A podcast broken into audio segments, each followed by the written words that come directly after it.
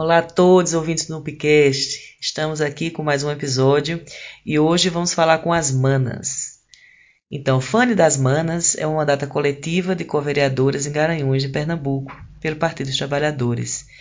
Desde a candidatura, a construção vem sendo feita por várias mãos, pois acreditam na força da coletividade. A mandata é composta por três mulheres militantes feministas, sendo elas Fanny Bernal, que é mãe, advogada, produtora cultural e capoeirista, Fernanda Limão, mãe, poeta, professora e produtora cultural, e Marília Ferro, cantora, compositora, rapper e psicóloga em formação pela UPE. Juntas lutam por uma Garanhuns mais justa, sustentável, inclusiva, que respeita a diversidade humana e a liberdade como uma gestão democrática, a qual a participação popular ganha força para ecoar suas vozes em direção à mudança. Sendo assim, né, com essa breve apresentação, gostaria de passar a palavra para as manas, para que elas se apresentem para a gente individualmente. Pode ser assim? Muito agradecida pela presença de vocês, manas. Olá, como já foi dito, meu nome é Fanny Bernal e eu sou mãe. Nas outras horas que restam do meu dia, eu trabalho como advogada, como produtora cultural, dou aulas de espanhol e milito organizadamente no grupo de capoeira Ginga Brasil, coletivo Mutirô Garanhuns, coletivo Ranúzia Alves da Marcha Mundial das Mulheres, rede de fortalecimento LGBT do interior de Pernambuco, estando atualmente como uma das coordenadoras da Frente Brasil Popular no Agreste Meridional e como presidenta do Partido dos Trabalhadores e das Trabalhadoras, Diretório Municipal de Garanhuns. Olá pessoal, tudo bem com vocês? Grande satisfação estarmos aqui.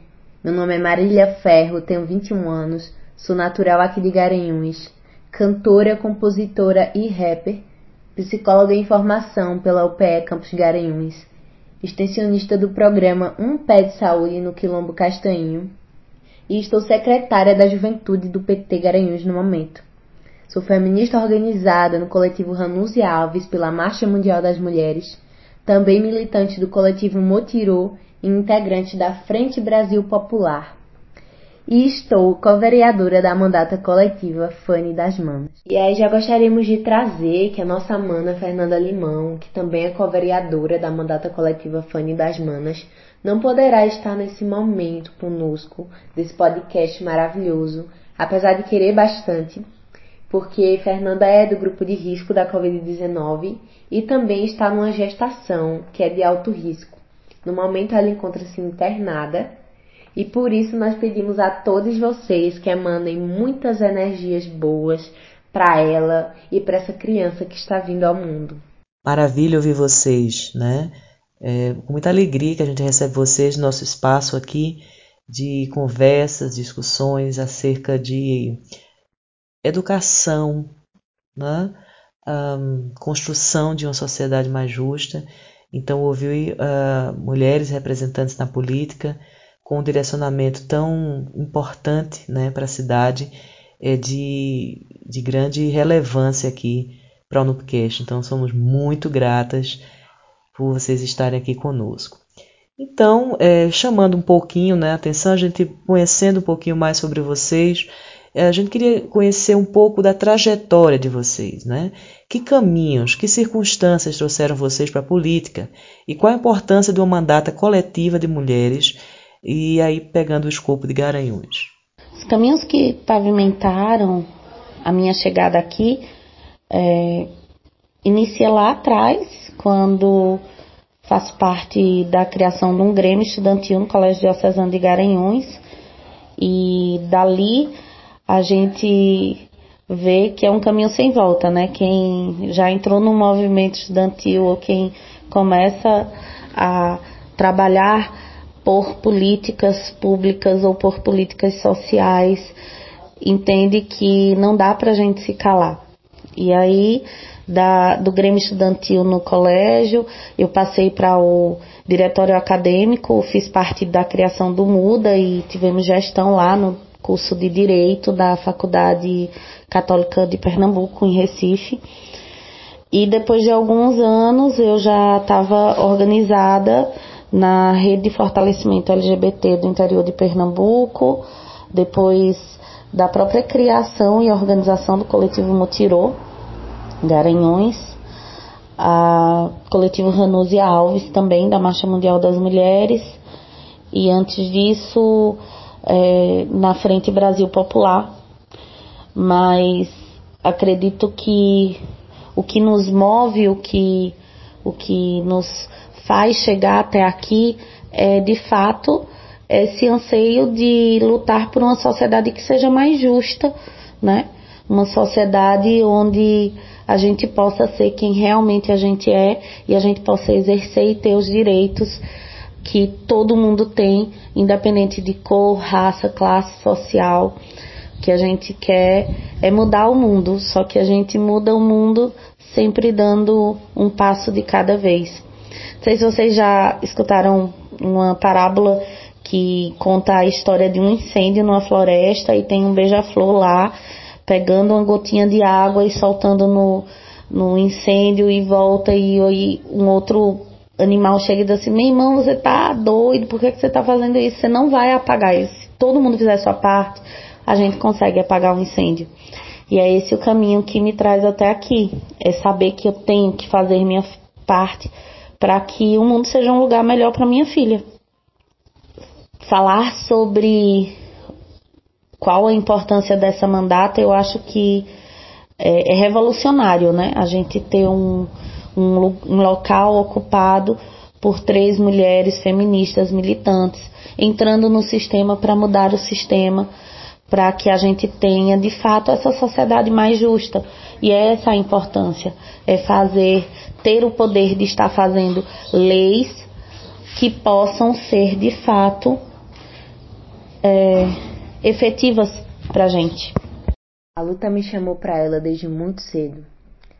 Muito nova eu comecei a perceber o quão o mundo é injusto e desigual.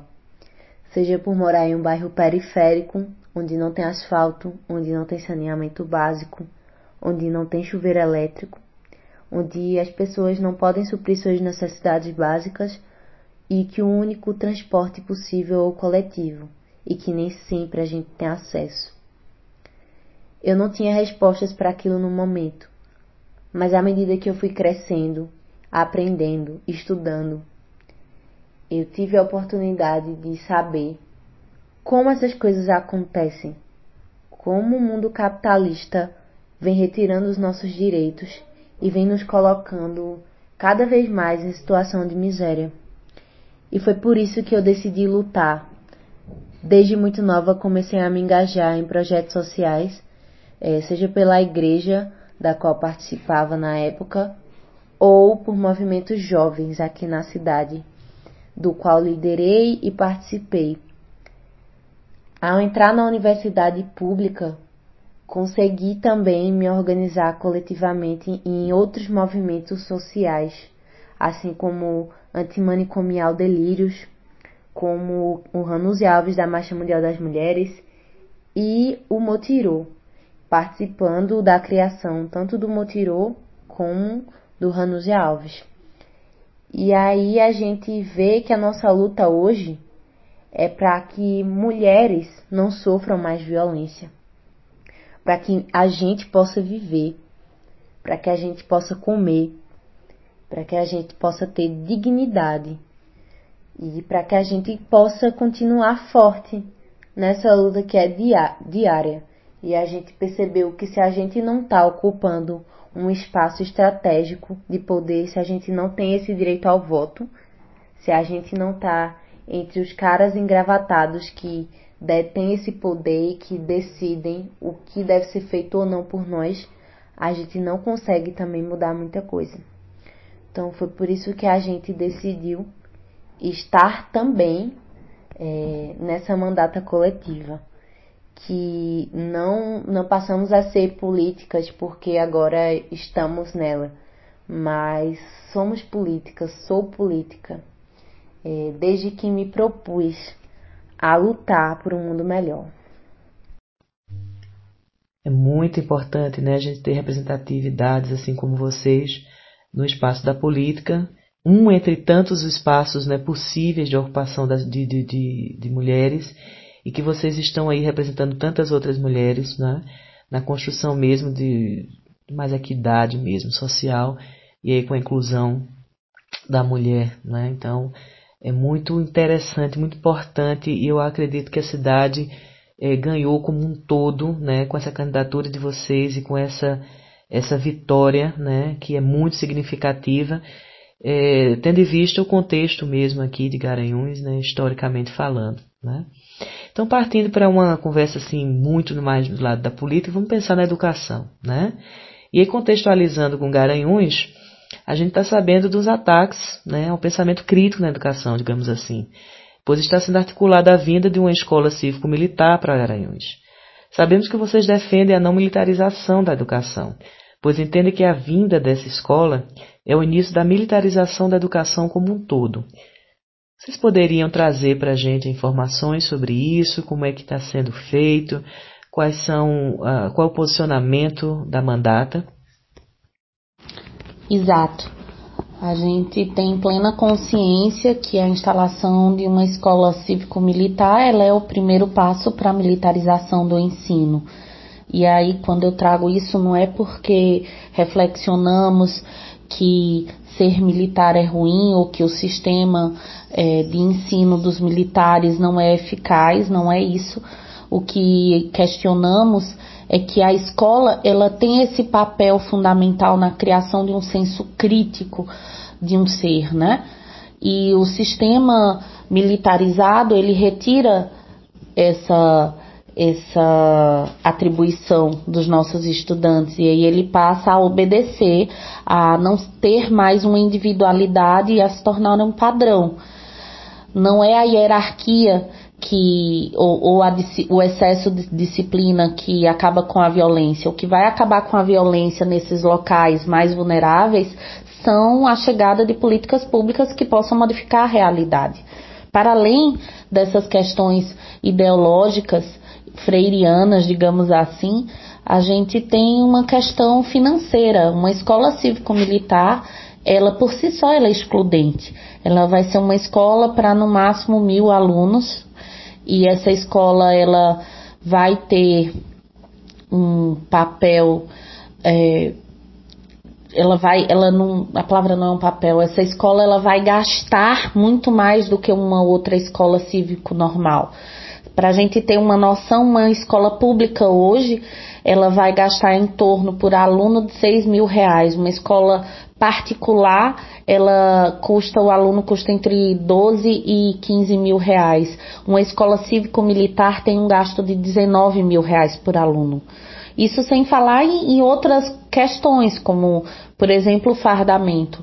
Fardamento de uma escola cívico-militar, ele custa 600 reais e quem conhece a realidade das escolas públicas aqui da cidade, aqui no Brasil, sabe que 600 reais é, é um algo muito, muito longe do que é dispendiado atualmente, né? A gente recebe como fardamento uma blusa. Então, dá para competir, dá para melhorar o sistema todo. Se a gente pegasse esses 19 mil reais por aluno e dividisse entre todos da rede de ensino, Garanhuns tem 18 mil alunos.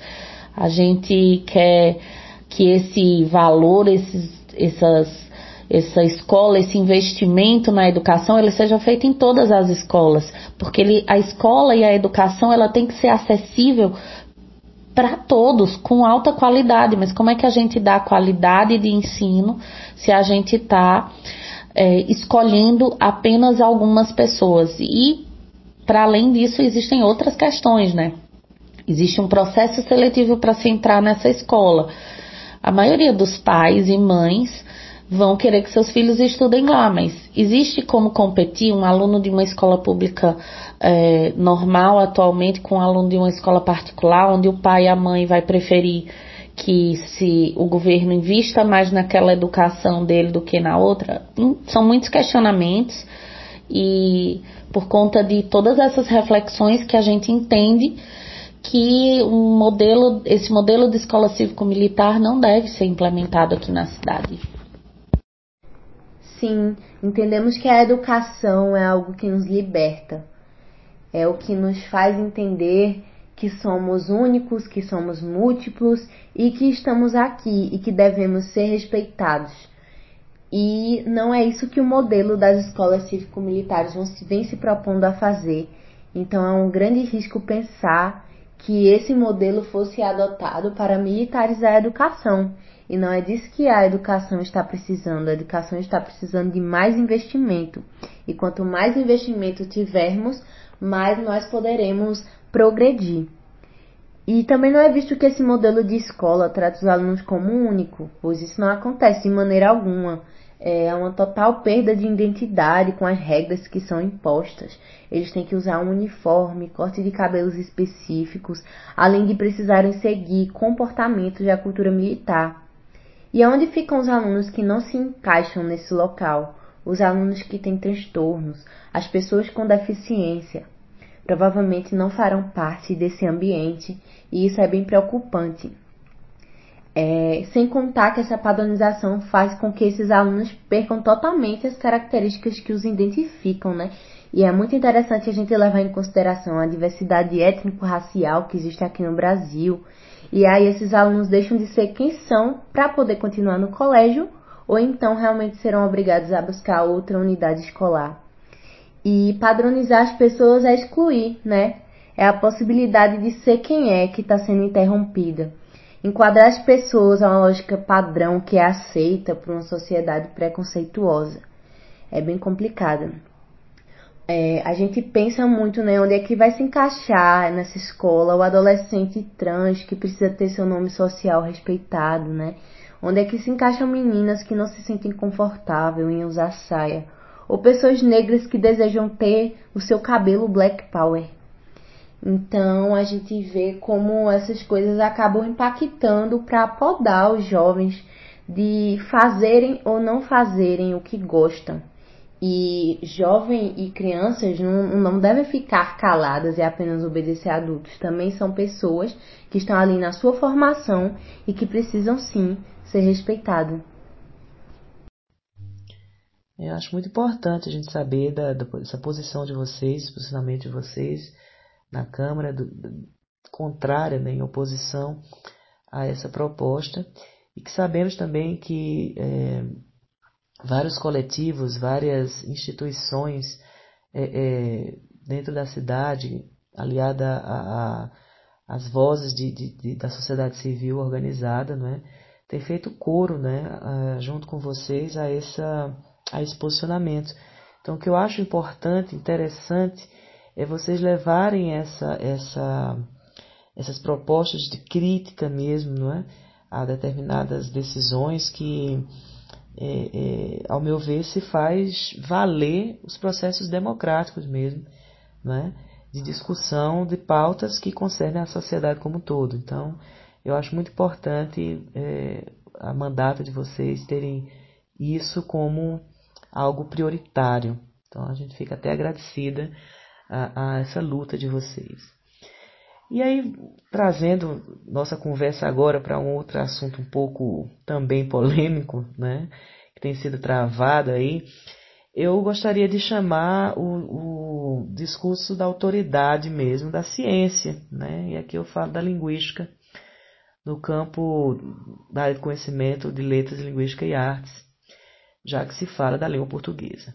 Então, eu sou formada nessa área e a gente entende que, através da, dos estudos linguísticos, que os usos das palavras em uma língua abarcam variadas esferas, desde a grafia até o aparato ideológico e os, os usos destes. Né? Assim, a gente entende que o uso político da palavra ele carrega em si um caráter que vai desde a promoção da equidade social e valorização da pessoa humana, isso porque a língua tem uma natureza, sobretudo social e cultural, né? Até estratégias de manipulações mesmo, que servem a fins políticos, ideológicos, né? nos usos do signo linguístico, para o campo do discurso. Então, na opinião de vocês, quais perigos na insistência em, ponho entre aspas, higienizar os usos de marcação de gênero na língua, partindo de outra PL que tramita na Câmara de Vereadores e Vereadoras de Garanhuns? no mês de fevereiro de 2021. A língua, ela é esse organismo vivo, né? Ela se modifica com o passar dos anos e não é uma lei, um projeto de lei, por mais bem intencionado ou mal intencionado que seja, ideologicamente criado ou não, que vai fazer com que essa língua ela caminhe ou ela reverbere mais do que outras línguas. Se fosse assim, por exemplo, o latim nunca seria uma letra morta, né? Porque a gente estaria até hoje falando, já que existem leis canônicas, por exemplo, na igreja, que traziam a necessidade das, das missas serem feitas em latim. A língua ela tem esse poder de mudar uma cultura, de incluir. E é por conta dessa inclusão que a gente vê que essa, esse projeto de lei ele, ele é tão, tão malévolo, porque ele vem querer é, proibir a aproximação, a inclusão de pessoas que pensam diferente de si. E a gente entende que, a, que isso não, não pode deixar passar. Né? A gente não, não tem como se calar para uma situação dessa, que é o uso político, ideológico, para justificar esse genocídio que tantos e tantos de nós, que fazem com que tantos e tantos de nós morram, né? E é um pouco disso que nos, nos faz essa nos envolve nessa luta para que, assim como houve aquele projeto de lei falando sobre ideologia de gênero, esse projeto de lei sobre linguagens neutras, pronomes neutros, como ele foi apresentado, ele também não seja não seja aceito. Porque a gente entende que a vida tem que ser defendida e é a vida de todos, né? Não só de quem se reconhece igual a si. Realmente é bem preocupante e nós devemos estar atentos a todas essas tentativas de higienização ou até de uma suposta medida protetiva à língua portuguesa, como se de fato a língua estivesse correndo um grande perigo. E isso é bem diferente do que dizem as competências da BNCC, que é a Base Nacional Comum Curricular. Essa prática que vai orientar como deve acontecer o trabalho dos docentes.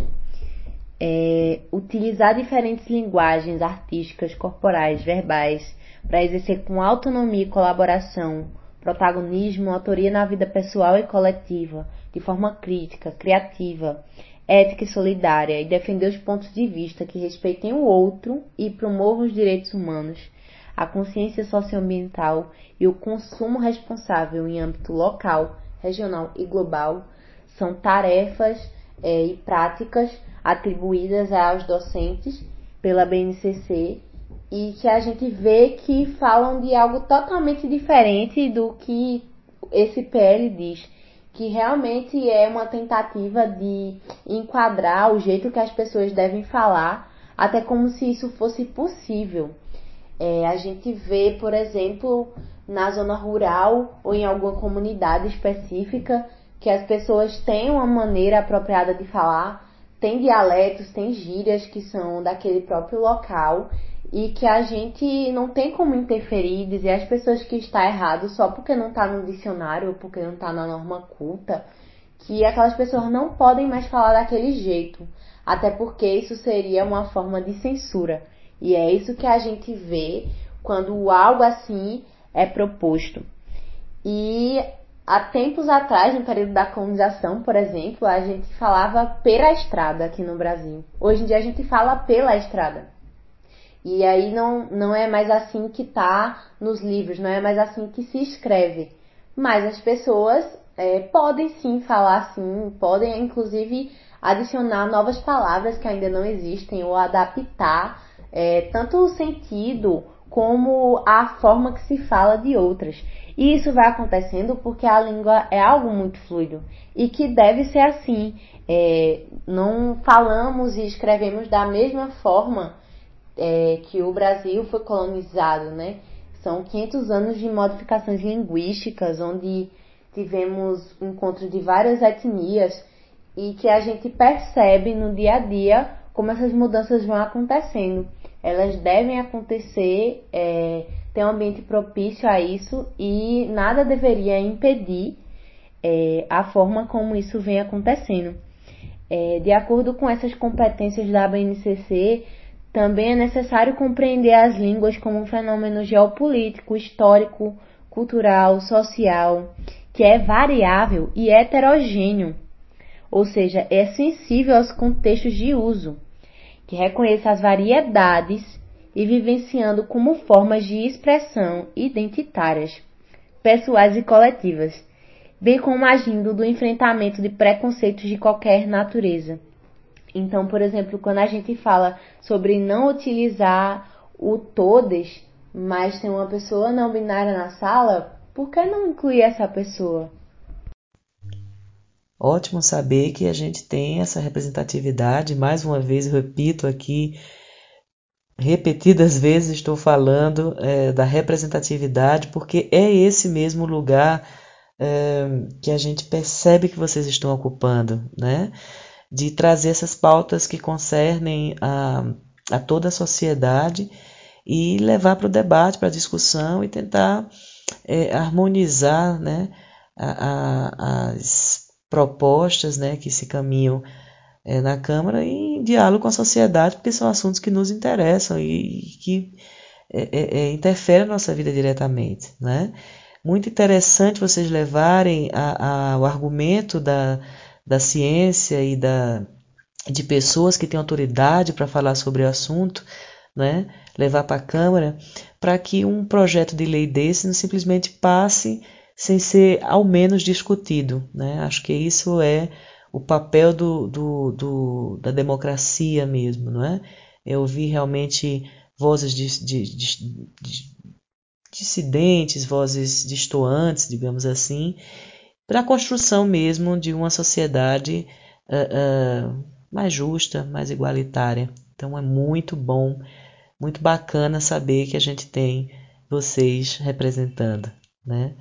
E agora caminhando um pouquinho para o final, a gente vai pedindo para vocês darem umas palavras finais para a gente. O que é que vocês diriam para todos nós ouvintes do Nubcast?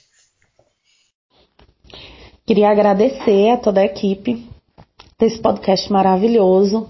Agradecer na pessoa de Mona Lisa, que é essa professora que a gente admira tanto, que tem um carinho tão especial por ela. Agradecer essa acolhida e trazer para todo mundo da nossa necessidade de continuarmos na luta. A luta chama, a luta chama cada um e cada uma todos os dias. E é por isso que eu peço a cada um que esteja escutando, escute, lute faça um mundo melhor. Nossas redes sociais também vão ficar à disposição. É arroba Fanny das Manas no Instagram, página no Facebook e o nosso WhatsApp é 8799991380. Entre em contato com a gente. Venha você também ser uma dessas vozes que ecoam por todo o Brasil. É isso aí. Muito obrigada, Mona Lisa, por essa oportunidade de estarmos aqui hoje falando sobre temas tão insurgentes, tão importantes e dizer que a gente espera estar aqui outras vezes também, porque essa também é uma porta de diálogo muito massa. É, trocar essa ideia, fazer esse bate-papo é muito interessante. É, esse podcast aqui é maravilhoso, então, através da Mona Lisa, queria saudar todas as pessoas que fazem parte é, desse trabalho e que fazem isso acontecer. Muito obrigado, gratidão de verdade. E dizer a vocês que estão aí escutando também, muito obrigada por ter escutado até aqui. Repasse esse podcast para outras pessoas, compartilhe se você achou interessante e se cuidem todos, todas, todos. Vamos usar álcool gel, vamos manter o distanciamento social, Vamos cuidar de quem a gente ama e de quem a gente não conhece também. Um beijo. Mais uma vez, muito agradecidas pela presença de vocês aqui. Saber que a gente pode contar com vocês nesse diálogo, né? sempre pensando na promoção de uma sociedade mais justa. Né? Vocês já trazem a mudança por se proporem a isso. Isso é muito importante, que faz a diferença, né? A gente sabe que historicamente a Câmara dos Vereadores no, na cidade de Garanhuns foi ocupada, sempre tem sido ocupada por homens e homens que é, é, trazem um, um posicionamento que não houve muito a pluralidade. Então, assim, é muito importante as vozes de vocês, né? É, é o começo de, de uma grande mudança para a cidade como um todo. Então, mais uma vez agradecida, forte abraço e gostaria que vocês, ouvintes do Nupcast, é, fiquem conosco, vejam os próximos episódios, compartilhem e até a próxima.